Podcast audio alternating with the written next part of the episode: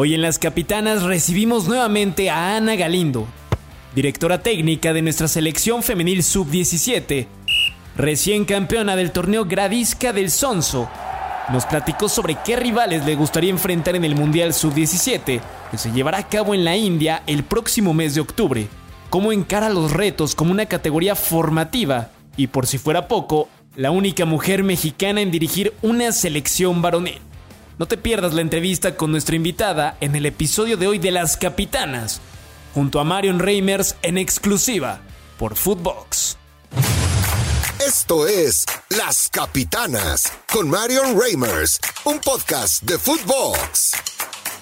¿Cómo están? Qué gusto darles la bienvenida a un nuevo episodio de Las Capitanas, este podcast exclusivo de Footbox y en el que hablamos con las personalidades más destacadas del fútbol nacional e internacional. Y vaya que han sido semanas muy movidas y estamos muy contentas de que finalmente esté con nosotros en este espacio porque vaya que le hemos perseguido, ¿eh? así que me da mucho, pero muchísimo gusto que esta extraordinaria entrenadora, fantástica persona, gran amiga, bueno, usted póngale el calificativo positivo, ¿eh? que guste, a nuestra querida Ana Galindo, entrenadora de la selección sub-17 femenil de nuestro país. Ana, ¿cómo estás? Un fuerte abrazo. Abrazo de vuelta, Marion, muy contenta de estar con ustedes. La verdad es que sí habíamos tenido semanas complicaditas, pero Hoy con mucho gusto estamos aquí con ustedes para compartir, platicar y pasarla bien como siempre. No, por supuesto, agradecerte a ti, a Carla, a toda la gente de prensa también que hace posible esta gestión. También mencionar a Denise Bernal, ¿eh? nuestra productora que está ahí, bueno, pero con todo, con todo. Y feliz de saludarte, campeona, por cierto, recientemente de este torneo de las naciones Gradisca Ditsonso eh, con la selección sub-17. Y vaya que esto es un envío anímico para una categoría que pues tiene un largo historial de éxitos. Ana, ¿qué, qué, análisis haces de, este torneo? Creo que es un balance muy positivo el que tenemos de, este torneo. Creo que eh, quedamos campeonas, eso nos da muchísimo gusto. Traemos el trofeo a casa, que eso siempre va a ser importante, pero bueno, ahí quedamos con un eh, eh, mucho aprendizaje porque nuestro ideal hubiera sido ganar los tres partidos, ¿no? Al final somos el equipo que hace más puntos, pero no tenemos, no le ganamos a Chile, por ejemplo, tuvimos ahí nuestro empate y pero nos sirvió, nos sirvió para replantear cosas, para poner los pies en la tierra, para direccionar mejor el trabajo que tenemos por delante. También eh, ya de cara a lo que es nuestros últimos tres meses antes de, nuestro mundial. Entonces creo que aprendimos muchísimo en este torneo y eso es, esa es la parte más importante. Eh, a ver, Ana, platícame un poquito de eso. Em, ¿Qué tanto eh, hay cartas Santa Claus. ¿Qué tanto falta de esta preparación? ¿Qué rivales te gustaría? ¿Qué es lo que le viene a esta selección de cara a una Copa del Mundo tan demandante? Pues tenemos en puerta todavía una concentración más que nos va a servir para ver jugadoras de la liga que se integran a, la base que, participó en el premundial. Tenemos próximamente un torneo eh, con rivales que, todavía están por confirmarse, pero idealmente me gustaría que, pudiéramos enfrentar a un rival europeo que, va, que vaya al Mundial, llámese Francia, llámese eh, Alemania, pudiera ser. Eh, nos gustaría enfrentar a Japón también. Eh, enfrentar, no sé si Brasil o Chile nuevamente, Canadá, cualquiera de estos rivales que, que ya van al Mundial y que nos servirán para, para fortalecernos, para seguir trabajando y tener el panorama claro de, de dónde estamos paradas, ¿no? Eh, eh, creo que ese, ese, tema es bien, es bien importante y quiero eh, ser muy clara con esto porque tú estás trabajando con una categoría formativa. Entonces, obviamente la intención de todo esto es que las futbolistas, pues de aquí en más puedan tener una continuidad en procesos de selección, que no abandones la, que no abandonen la idea de ser futbolista. Tú tampoco abandones, ¿eh, Ana, por favor, este, pero hablaba, hablaba yo de ellas, que no abandonen. Eh, platígame un poquito de eso, o sea, ¿cómo ¿Cómo encarar un torneo de esta naturaleza con una categoría en la que México ha tenido muchos éxitos, particularmente en el varonil, pero también en femenil, ¿no? Llegando a aquella final eh, en, el, en el Mundial de Uruguay contra la selección de España. Es decir, cómo poder también aislar a las jóvenes y tal vez tú misma y tu equipo de trabajo de todas estas expectativas que se generan pues en un país en el que estamos este, ávidos de éxitos, ¿no? De toda naturaleza. Yo creo que aquí, como bien mencionas, es una categoría formativa, entonces la parte principal de este proceso. Claro que queremos que nuestras eh, nuestra juventud aprenda a ser más competitiva y aprenda a ganar, porque eso también se tiene que aprender. Pero creo que lo más importante es que le demos buenas bases a esta categoría para que no solo tengan eh, bases firmes para llegar a selección mayor, sino también para enfrentar la vida en México, la vida en general. Creo que eh, estamos hablando de jugadoras que en un año van a entrar a la universidad. Entonces, que sigan además con, los estudios, ¿no? Que reforzarles esta idea de que tienen que seguir estudiando y no solo ellas, también los jugadores, porque el día de hoy eh, el ser entrenador, el ser entrenadora también te requiere mucho más estudios que en el pasado, ¿no? Entonces, mucho más formación, si quieren llegar a la élite, también el que hablen otro idioma les abre puertas. Entonces, creo que todos estos detalles son importantes que se los vayamos ahí eh, dejando, sembrando para que lo podamos, tengamos jugadoras y jugadores cada vez mejor preparados en todos los aspectos. Qué, importante lo que dices. Ya iremos hablando de los jugadores, este, Ana, porque no quiero necesariamente centrarme eh, exclusivamente en ese episodio en el que también fuiste una muy, director, muy exitosa directora técnica de un equipo eh, eh, varonil. Pero antes de eso, te lo pregunto porque, a ver, el grupo de México está tremendo, o sea, está en España, Colombia y China. entonces, estará México enfrentándose a estas dos elecciones que estas tres, perdón, que, a ver, fácilmente podrían ellas decir lo mismo, ¿no? Ah, tenemos a México en nuestro grupo. O sea, ¿tú crees que México llega a este escenario como, como un equipo que le imponga a, los demás? O sea, ¿es México el rival a vencer en este grupo, por ejemplo, al margen de lo que pueda suceder con España? Yo creo que sí, es, eh, sí somos un rival que, que ya genera respeto, que ya genera expectativa. Y sí creo que, por ejemplo, estaremos a la par de Colombia, estaremos a la par de China, eh, por ahí podríamos pensar que España, al ser el último campeón del mundo, podría eh, ser el favorito, ¿no? Pero, pero bueno, creo que estamos en un espacio en el que eh, tenemos esta buena base de jugadoras, este buen trabajo, este resultado, este subcampeonato del premundial, este partido contra Estados Unidos en particular eh, nos deja buen sabor de boca en el sentido de, lo que podemos lograr, ¿no? Tenemos... fue un partido complicado, sí, contra una potencia que al final termina el partido 2-1, por momentos pudimos hacer más, los goles caen por errores nuestros, que tenemos que seguir trabajando, mejorando, pero creo que estamos un escalón arriba de donde estábamos hace un par de años y, y sí creo que somos un rival digno de respeto, que, que sí va a poner a pensar a, a, estos equipos a los que vamos a enfrentar, cómo, cómo van a contenernos, ¿no?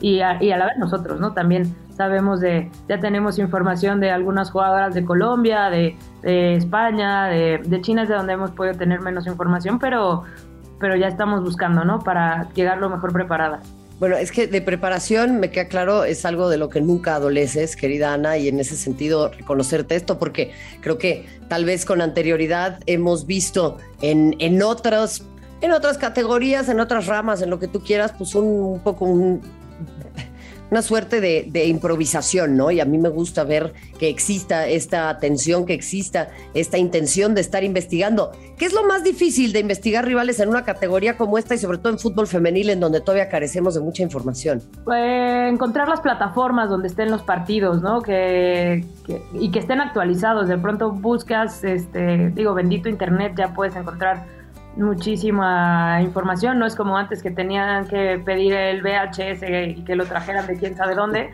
Este, hoy bendito internet, pero aún así es complicado, ¿no? Es complicado encontrar las plataformas.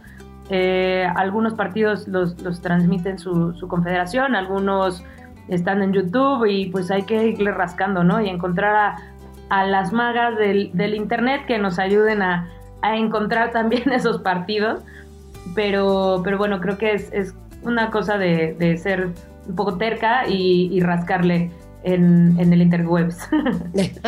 Exacto, en el internet de las cosas. Exactamente. nuestra Puri por ahí. Eh, oye, a ver, dime una cosa. Eh, me parece bien interesante esto, pero claro, a México le toca un grupo complejo, tiene un antecedente que es muy exitoso. ¿Qué es lo que podemos esperar de esta selección? ¿Cuál es el mínimo que se han planteado, Ana? Yo sé que todo el mundo me va a decir, es que hay que ir por el título, queremos ser campeones. Por supuesto que sí, pero tiene que haber un mínimo indispensable con el cual cumplir, ¿no? Que me imagino en interior de, selecciones nacionales también lo manejan. Sí, mira, no se ha planteado así tal cual que al interior me digan, tienes que llegar hasta aquí. Realmente no el equipo y, confiamos en la capacidad que tenemos y queremos, claramente queremos ser campeonas del mundo y estamos trabajando para ello porque así tiene que ser. Pero creo que lo principal será eh, llegar a las semifinales. O sea, el llegar a las semifinales me parece que es algo muy, muy posible. Difícil sí, porque nuestro cruce además viene siendo, sería contra Francia, Japón, o sea, está no, no se vuelve fácil el camino, ¿no? Cada vez se pone más, más difícil, entonces, y vamos paso a paso, creo que el principal objetivo es ganar el primer juego. O sea, no podemos ir, irnos adelantando porque como ya lo, ya lo mencionamos, tenemos a China, que históricamente también es un equipo muy competitivo, tenemos a, España, tenemos a Colombia, o sea, no son equipos sencillos. Colombia queda en segundo lugar de, de su confederación y, bueno, también eh, en, un partido cerrado contra Brasil. Entonces, creo que no, no se pone, no, no está nada fácil la, competencia, pero, pero no quiere decir que, que por eso nos vamos a sentar a llorar, ¿no? Al contrario, estamos muy, muy motivadas porque sabemos que es una gran oportunidad de saber realmente dónde está México a nivel juvenil en esta categoría eh, y seguir trabajando, ¿no? Seguir, seguir reforzando todo lo que, lo que viene, ¿no? Ya pensando también en la sub-15 que viene detrás y en lo que vamos a tener enfrente, que será la sub-20. Oye, hablando de un gran formador como lo es eh, Marcelo Bielsa y también un intenso, se sabe, es un, es un intenso, como una. Eh, Marcelo Bielsa dice que el éxito corrompe y que en realidad lo que nos enseña a crecer en la vida son los fracasos que generalmente son más comunes en nuestro existir que las victorias, al igual que en el deporte, te diría yo. Ahora acaban de ganar este torneo, eh, todo maravilloso, todo mágico, místico, musical. ¿Cómo guiar a estas jóvenes como para que pues no pierdan la brújula? O sea, es, está difícil. Digo, a ver, yo eh, eh, por eso no tengo hijos, ¿no? Porque a duras penas me puedo educar a mí misma, mano. Pero, eh, ¿cómo, ¿cómo guiar a personas que están en una edad tan sensible y sobre todo tan expuestas ya a tantos estímulos como los que se le presenta a la mayoría del fútbol profesional? Sí, creo que esta parte que mencionas es súper importante y la vivimos un poco ahora en este torneo, que sí quedamos campeonas, pero no sabes el regañadón que yo les metí el, cuando estábamos esperando el resultado, porque fue una cosa de esperar resultado. Eh, porque teníamos que esperar que Italia le ganara a Chile en el último partido. Nosotros ya habíamos hecho eh, parte de lo que habíamos planteado, pero pues les metió una regañada porque estábamos esperando un resultado, ¿no? Cuando podíamos haber sido completamente capaces de hacer nuestros tres puntos en el primer partido, tres puntos en el segundo y tres puntos en el último. Y no esperar resultados. Entonces, pues sí fue una llamada de atención de, si esto nos pasa en el Mundial, no crean que vamos a avanzar. Entonces tenemos que trabajar mejor y tenemos que tener los pies sobre la tierra porque no podemos pensar que porque metimos muchísimos goles en el premundial, ya los rivales nos van a tener miedo. Claro que no, vamos a tener que estar, o sea, se juega minuto a minuto y minuto a minuto se demuestra la capacidad. Entonces, bueno, les amargué un poco el festejo, pero era necesario. Te toca ser la tía amargada de repente, Sí, soy la tía, durísimo. Pero bueno, así toca. ¿Cómo te hace sentir eso respecto a tu propia edad, eh? Pues mira, creo que estoy bien. Siempre, desde los 19 años he sido como la grande del equipo y, así me tocó ir creciendo. Entonces, siempre era la de, ay, ¿quién trajo a su mamá? Entonces, pues bueno, ya. Ah, ah, ah, ah, ah, lo asumo y ya, este, hasta lo disfruto de repente. Está bien, yo también soy la tía Reimers, no te apures, mano. Oye, em, ¿qué, apoyo has percibido de parte de los clubes también ahora que se inaugura una nueva categoría en la liga, en donde me imagino que, pues, a ver, esto ha sucedido y es un cuento eterno, ¿no? En, tema de, bueno, pues es que hay clubes que de repente les cuesta trabajo prestar a sus futbolistas, empieza a existir aquí un, un pues, pues sí, un, leve choque de fuerzas y de intereses sobre todo, ¿no? Que creo que son válidos los de ambas partes. ¿Cómo, cómo se trabaja eso, Ana? qué, qué, qué noción es la tuya con esta categoría en particular? Con esta categoría en particular, honestamente no me he topado con este tema de que algún club no me quiera prestar alguna jugadora por, porque tiene el partido que le da los puntos el fin de semana y la necesita. Realmente no me he topado con esa situación pero sí sé que, pues bueno, podrá llegarse a dar, ¿no? Pero creo que la comunicación que estamos teniendo con los clubes está mejorando. Eh, el que tengamos entrenadoras al frente de estas categorías como, eh, por ejemplo, Ana Cristina González, que ahora está con Tigres, que también jugó en selección nacional, Carla Rossi, que también eh, jugó en selección nacional con, ellas hemos tenido como pláticas en las que sabemos que ellas saben la importante que, que es que sus jugadoras vengan con nosotros a selección, a selección porque la experiencias, las experiencias que se tienen, pues no las adquieres en, tu partido del fin de semana, ¿no? Por más que sea exigente, por más que esté creciendo la liga, no es lo mismo y nunca va a ser lo mismo la exigencia que te da un, un partido internacional de la categoría que me digas a un partido de la liga. ¿no? Entonces creo que eh, teniendo eso en la cabeza y con buena comunicación eh, vamos a poder eh, llegar a un punto medio, ¿no? En el que tanto clubes como selección tengamos ese ganar-ganar. Oye, yo percibo, y tú tienes una, buena experiencia en liga también, siendo campeona, ¿no? Siendo auxiliar de, Leo Cuellar. pero bueno, han cambiado cosas desde entonces. Una de ellas, por ejemplo, es la participación de futbolistas extranjeras en la Liga Mexicana, algo de lo que se ha hablado muchísimo. Y a mí luego no me gusta como establecer tanto estos paralelismos con el fútbol de los hombres, porque esta es una cosa que se cuece aparte, que tiene otro contexto, que tiene otra coyuntura, otro ecosistema. Pero como formadora y como alguien que trabaja con una categoría eh, con límite de edad, sobre todo tan importante como lo es la sub-17, porque para mí es dentro de las fases sensibles donde empiezas a dar como un salto ya de calidad distinto rumbo a la, sub-20 y puedes empezar a, consolidarte. ¿Qué tanto afecta la llegada de las extranjeras, Ana? O sea, porque yo de repente sí percibo por ahí hasta un discurso, pues, pues un poquito xenófobo, ¿no? Porque al final lo que queremos es que haya gente mexicana en el extranjero bueno, pues ahí también estarían ocupando una plaza de extranjeras o de extranjeros, ¿no? O sea, como que en cualquier otra liga nos podrían decir lo mismo para con nuestras jugadoras. Sí, mira, yo creo que eh, sí, tampoco fui la más feliz al, conocer la noticia de la inclusión de las extranjeras, porque pues sin duda eh, los espacios para las jugadoras se limitan, ¿no? Se hace mucho más competitivo eh, y no precisamente de la, de, la manera más sana, ¿no? Pero, pero bueno, al final creo que el crecimiento que está teniendo la liga, eh, derivado de las extranjeras que llegan, ¿no? Esta eh, atención mediática que está teniendo nuestra liga, pues al final podría beneficiar en temas económicos al crecimiento y al establecimiento de categorías inferiores, ¿no? Llámese una sub-15, esta sub-18 que se convierta en la 20 y que vuelva a aparecer una sub-17, ¿no? Creo que eso es lo que yo vería como ahora que se abrió extranjeras, pues como, como el camino, que tiene que eh, generarse esta estructura hacia abajo que permita el desarrollo y consolidación de, nuestra juventud. Eh, y sin duda que, que la gente que está al frente de los equipos tenga bien claro que es muy importante si quiere seguir teniendo jugadoras de calidad hacia el futuro que no tenga que traer del extranjero, pues que tiene que trabajar con la base, tiene que generar un semillero. Entonces, bueno, ahí son, son temas que pues se, tendrán que, discutir y aclarar también con, los clubes, porque creo que es, muy importante que no nos dejemos llevar por este brillo mediático también y esta eh, porque el traer una jugadora extranjera de calidad no te va a solucionar todo lo demás.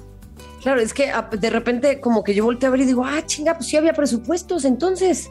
Exactamente, entonces mejorar las condiciones de las jugadoras que tienes, pues yo creo que también te va a ayudar a mejorar el desempeño y mejorar el nivel de tu equipo, siendo que las jugadoras tienen mucho mejor, muchos, mucho mejores condiciones para desarrollarse.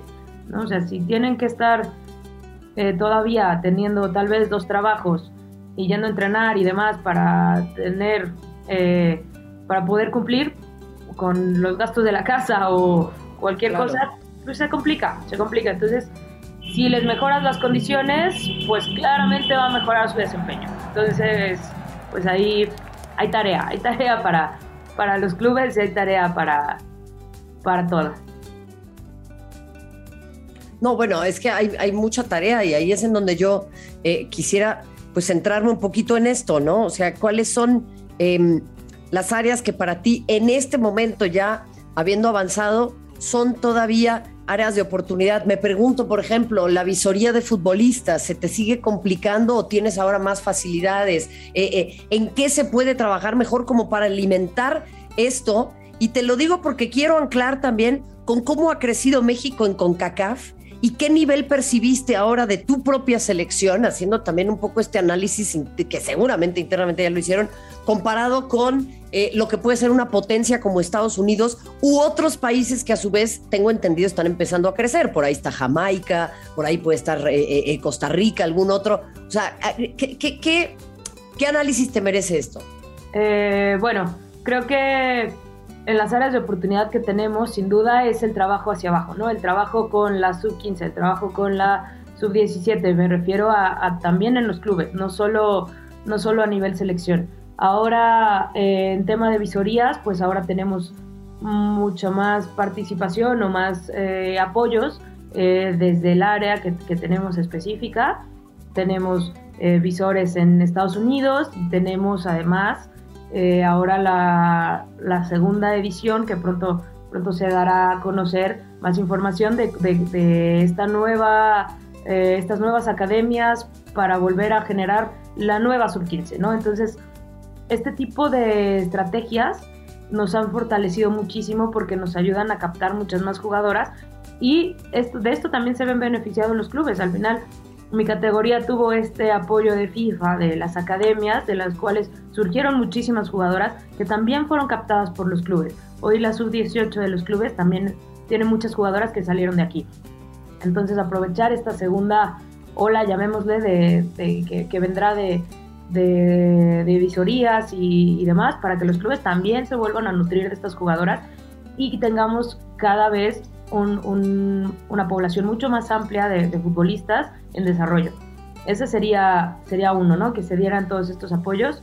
Eh, la conformación de a lo mejor una categoría intermedia entre la 20 y la mayor, esa también puede, es un área de oportunidad importante. Y creo que con respecto al nivel que tenemos ahora en la CONCACAF, creo que, creo que sí hemos avanzado mucho, ¿no? Los trabajos que se hicieron durante la pandemia fueron, fueron muy evidentes comparados con los, que, con los equipos que no pudieron trabajar en pandemia y, y además eh, con las nuevas estructuras que tenemos nosotros en selección. Creo que se ha crecido muchísimo, tanto que tuvimos ahora en, en CONCACAF récord de goleo, por ejemplo, ¿no? Cosa que no se había visto antes. Nuestro partido de la final terminamos 2-1 contra Estados Unidos, a diferencia de en otros momentos que pues era una diferencia en el marcador eh, brutal, ¿no? Ahora estamos, estamos más cerca, claro, no estamos cómodos con, con este 2-1, ¿no? Queríamos, queríamos el trofeo y, creemos que es mucho, está mucho más tangible ahora, ya, ya sí, creo que nos pegó todavía más el resultado porque, porque lo veíamos más, ya, ya lo veíamos. Eh, más cerca, ¿no? ¿no? Sí, mucho más cerca. Entonces, pero creo que eso son buenas noticias porque nos habla de que, de que estamos creciendo como, como federación, de que estamos creciendo como, como proyecto, como proceso eh, de crecimiento, ¿no? De acuerdo, de acuerdo. A ver, ahí es en donde quiero empezar a centrarme porque esto es de mi cosecha y esto es de mi opinión. Eh, yo creo que otra área de oportunidad es que tengamos a más gente que tenga como firme intención hacerse en el fútbol de las mujeres y quedarse en el fútbol de las mujeres. Yo voy a hablar de esto mucho porque tenemos como todavía como máximo escalafón el deporte de los varones, ¿no? Y tiene que ver con las transmisiones de mi lado, ¿no? Por ejemplo, el periodismo. No, es que si ya transmitiste la Champions de los hombres, ya llegaste, ¿no? Este, y lo otro, pues lo de las mujeres, pues está bien, es un extra, ¿no? Y pues no es así. Si ya transmitiste una final de Mundial Varonil, ya eres el chinguetas, ¿no? Eh, hay mejores sueldos, hay un montón de otras cuestiones. Pasa con las árbitras, pasa con preparadoras o preparadores físicos. O sea, se sigue pensando que la máxima categoría es la de los hombres cuando pues la de las mujeres también tiene su máxima categoría de competencia que es el fútbol femenil de nuestro país, una liga profesional y por supuesto también una selección eh, nacional. Tú dirigiste hace poco a un equipo de hombres, Ana, te convertiste en histórica, se habló mucho de este tema. Tengo yo entendido también que, bueno, evidentemente esto no le resta a tu talento, sino que había sido tú como auxiliar y por una situación eh, que tuvo que ver con un tema de salud, pues finalmente eh, terminaste tú dirigiendo esto y te lo reconozco, te lo celebro, me parece magnífico, maravilloso, increíble.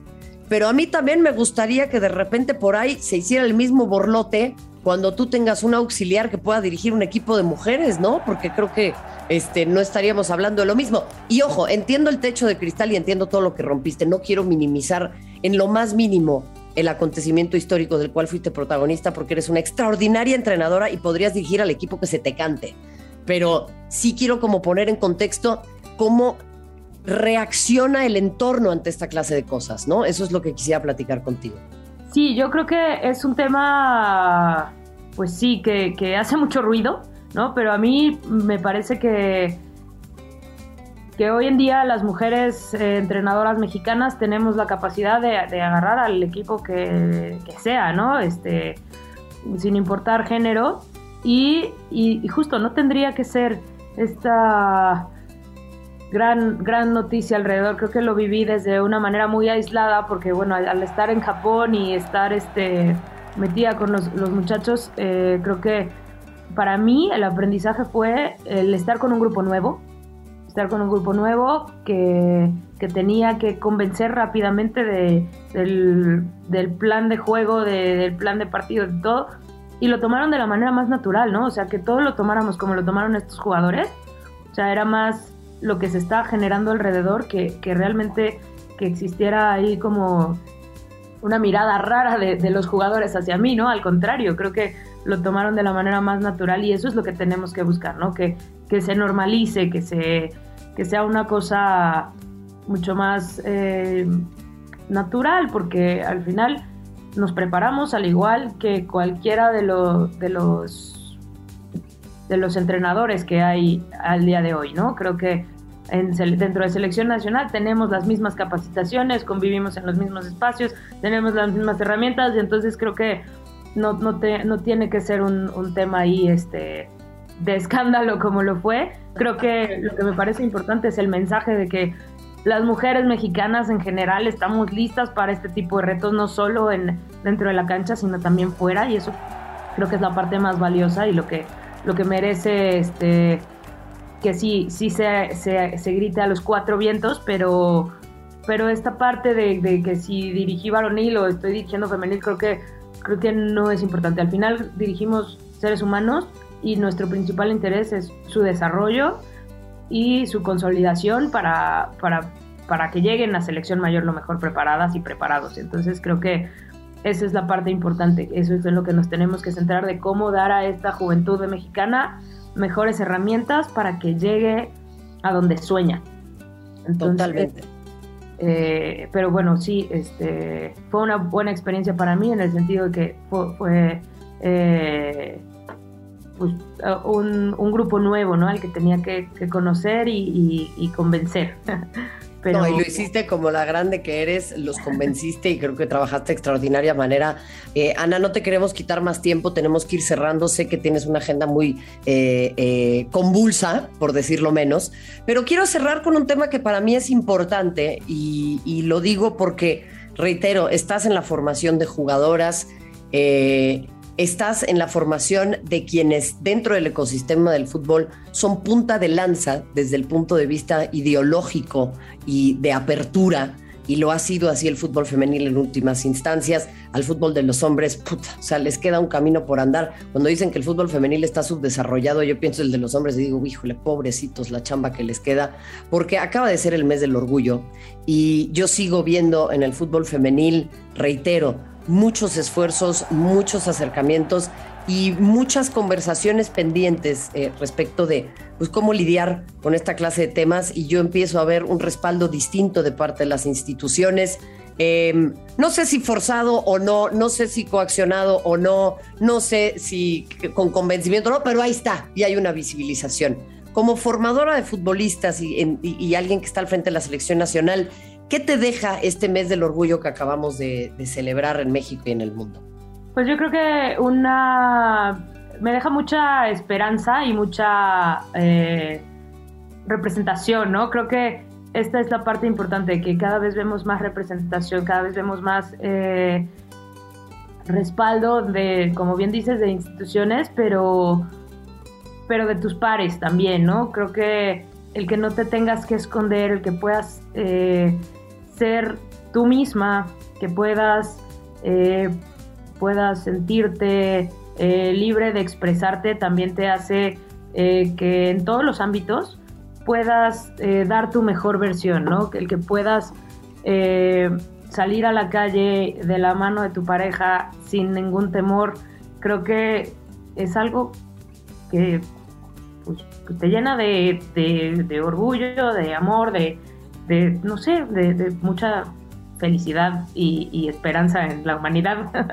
Yo creo que creo que eso es la, parte más bonita, la parte más bonita y, también el, ver que las nuevas generaciones, como bien lo dijiste, las jugadoras eh, son las que están empujando a, estos cambios que a lo mejor en, en nuestro momento no veíamos cómo o quién nos iba a poder ayudar, pero hoy tenemos todo este, eh, este ejemplo de, de, las, de, las jóvenes de México y, este pues toda esta lucha que, se tuvo que librar y todo lo que tuvimos que, hacer en nuestro momento para, para tener estos espacios y poder tener esta representación y que hoy eh, juntas podamos estar eh, viviendo este, esta estos momentos de orgullo, este mes del orgullo, con, tanta felicidad y amor en lugar de, resentimiento y de, miedo y de, todos estos sentimientos negativos, creo que, creo que es un gran avance, ¿no? Y que creo que es algo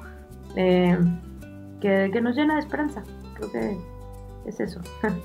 Sin ninguna duda, hermana, sin ninguna duda. Y creo que es bien importante que digas esto porque nunca podemos dar por sentados nuestros derechos. Eh, lo que acaba de suceder en Estados Unidos con la Suprema Corte nos lo deja muy, pero muy en claro.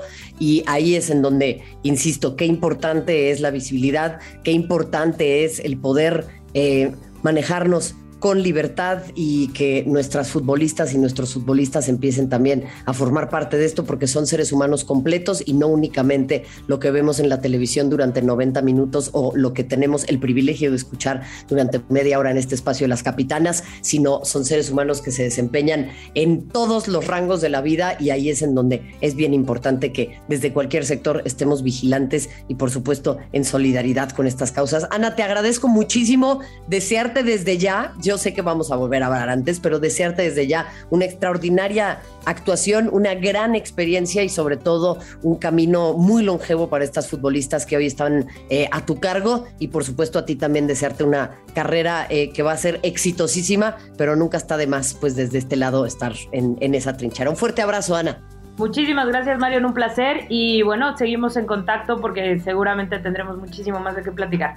Pero sin ninguna duda, ahí está Ana Galindo muy exitosa entrenadora de la selección sub-17 femenil de nuestro país, pero también ya una mujer histórica dirigiendo a una selección de hombres. En 2022, ¿eh? nos habíamos tardado un poquito, pero hacia allá vamos, hacia allá vamos. Estamos acelerando el paso y desde acá usted ayúdenos a acelerar el paso del desempeño de las mujeres en el fútbol en las capitanas. Escúchenos semana a semana. Este es un podcast exclusivo de Footbox. Gracias a nombre de todo el equipo. Hasta la próxima. Esto fue Las Capitanas exclusivo de Footbox.